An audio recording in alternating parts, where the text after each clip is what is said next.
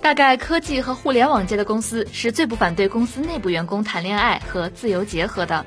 一是社交范围有限的工程师寻找交往对象历来是个难题；二是很多公司发现，让自己的员工在圈内找生活伴侣实在危险，因为或许今天的合作伙伴和盟友，明天就是敌人。今天的每日科技试点，我们将目光投向科技从业者的危险伴侣关系。每日科技试点，每日科技试点，关注信息科技的点点滴滴。时下最热门的手机游戏《刀塔传奇》的开发商 Lilies 创始人兼 CEO 王信文的妻子陈小花，近日被腾讯游戏部门协商解决劳动合同，这就是最新的例子。《刀塔传奇》登顶苹果游戏开发者收入总榜的首位。超过了 QQ 和微信平台上运营的游戏《天天联盟》和《天天跑酷》等，而王信文的妻子陈小花是上述两款微信平台游戏制作团队的成员。那在王信文与陈小花通过社交媒体发布的文字中，他们认为《刀塔传奇》的成功打破微信手游垄断，导致腾讯背后对家属下刀子。而腾讯游戏副总裁王波则公开回应说。与陈小花协商离职，遵循了商业保密条款以及员工阳光行为准则，同业家属需要回避。其实你看，双方完全就没什么根本的共识。在王新文和他的妻子陈小花看来，就是腾讯在欺负人。那作为有过腾讯工作经历的一对夫妻，他们好像也从来没在意过商业保密条款以及员工阳光行为准则的威慑力。而作为腾讯游戏部门来说，其实。从王信文第一天做《刀塔传奇》开始，同业竞争就已经开始了。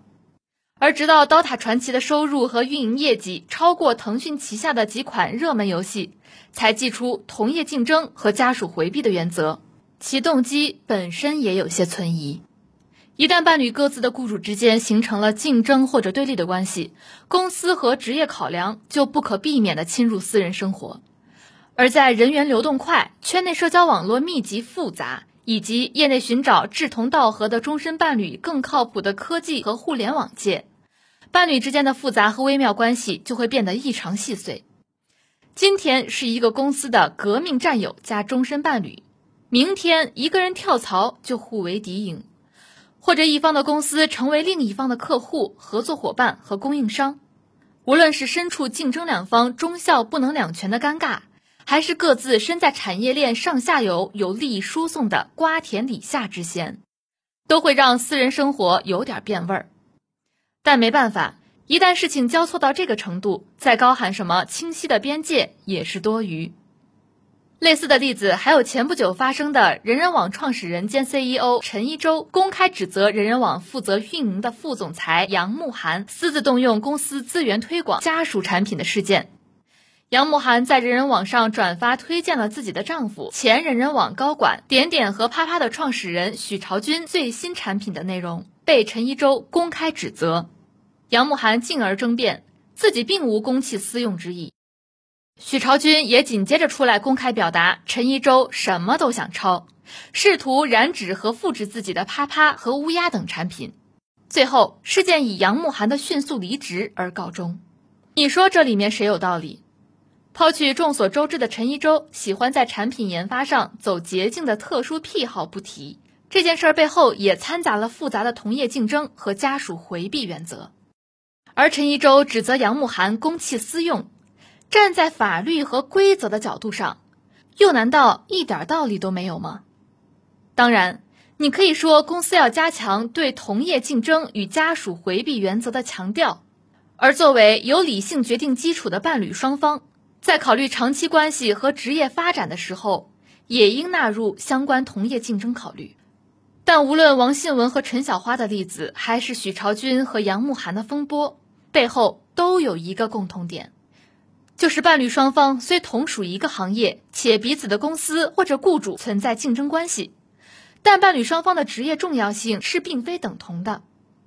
或者说，双方默认其中一方在伴侣关系中的职业属性。没那么强烈，无论你愿不愿意承认，但事实是这样的。陈小花在腾讯游戏团队的工作远没有她的丈夫王信文一手创建的明星手游项目《刀塔传奇》重要。而杨慕涵尽管是人人高管，但比起作为知名连续创业者的丈夫许朝军，他工作的重要性也有一些折扣。于是导致了在私人生活与同业竞争发生重合乃至冲突的时候，做出选择的成本并没有那么高，也没有那么艰难。事情的结果绝不可能是王信文放弃刀塔而保住妻子在腾讯的工作。或者许朝军关了公司来帮妻子杨慕涵在陈一舟面前自证清白，而当伴侣双方的职业角色都很重要，或者双方都视自己的事业与这段伴侣关系同等重要的时候，他们往往会自然而然地建立起另一种更小心的平衡关系。这儿啊有一个更有趣的例子，美丽说的创始人徐艺荣和百度的前高级副总裁王梦秋。这是中国互联网业内一段时间相当长久的夫妻关系。明星创业公司的创始人与互联网巨头的明星高管在一起，完全不谈圈内事是不可能的。而且，美丽说，在相当长的一段时间内，大部分空降的技术和产品高管都是从百度挖来的。当然，百度也从美丽说挖了不少人。按理说，该让王梦秋在百度倒霉，但王梦秋恰恰是那段时间在百度持续升职的。而且据我所知，徐艺荣和王梦秋曾针对挖人和抢人的事儿，在私底下有过持续的较劲和交锋，但仍然是夫妻，双方的事业上升通道仍然畅快。要知道，对百度和王梦秋这样重要的人来说，其敬业限制只可能更多，而不会更少。我不清楚双方具体是怎么处理这个问题的，这个在很大程度上是人家的家务事儿。但是我相信王梦秋有足够的底气，能让百度的内部相信美丽说和百度的人才竞争，自己没有发挥令人不安的作用。我也相信徐艺荣和王梦秋仍然算是这个圈里的一对神仙眷侣。现在王梦秋自己做了清流资本，成了风险投资人，而徐艺荣是创业者，仍是一个圈里的人，职业关系从竞争者变成了产业链上下游的同行。但我觉得他们的确有办法处理这些事儿。再举一个略有特殊的例子，美国著名的科技媒体 All Things D 曾经的出品人和当前同样著名的科技媒体 Recode 的创始人 Carol Swisher，其同性婚姻伴侣是 Google 的业务发展副总裁 Maggie Smith。科技企业高管与科技媒体核心话语人物的结合，当然是这个圈里的另一种危险伴侣关系。但这种关系从未在工作层面上为他们带来麻烦。一方面 c a r r i Swisher 会尽量回避与 Google 相关活动场合与报道；另一方面，出于可能的利益相关原则，他们选择公开关系的方式，引发不必要的问题。当然，相信他们处理这种问题的技巧还有很多，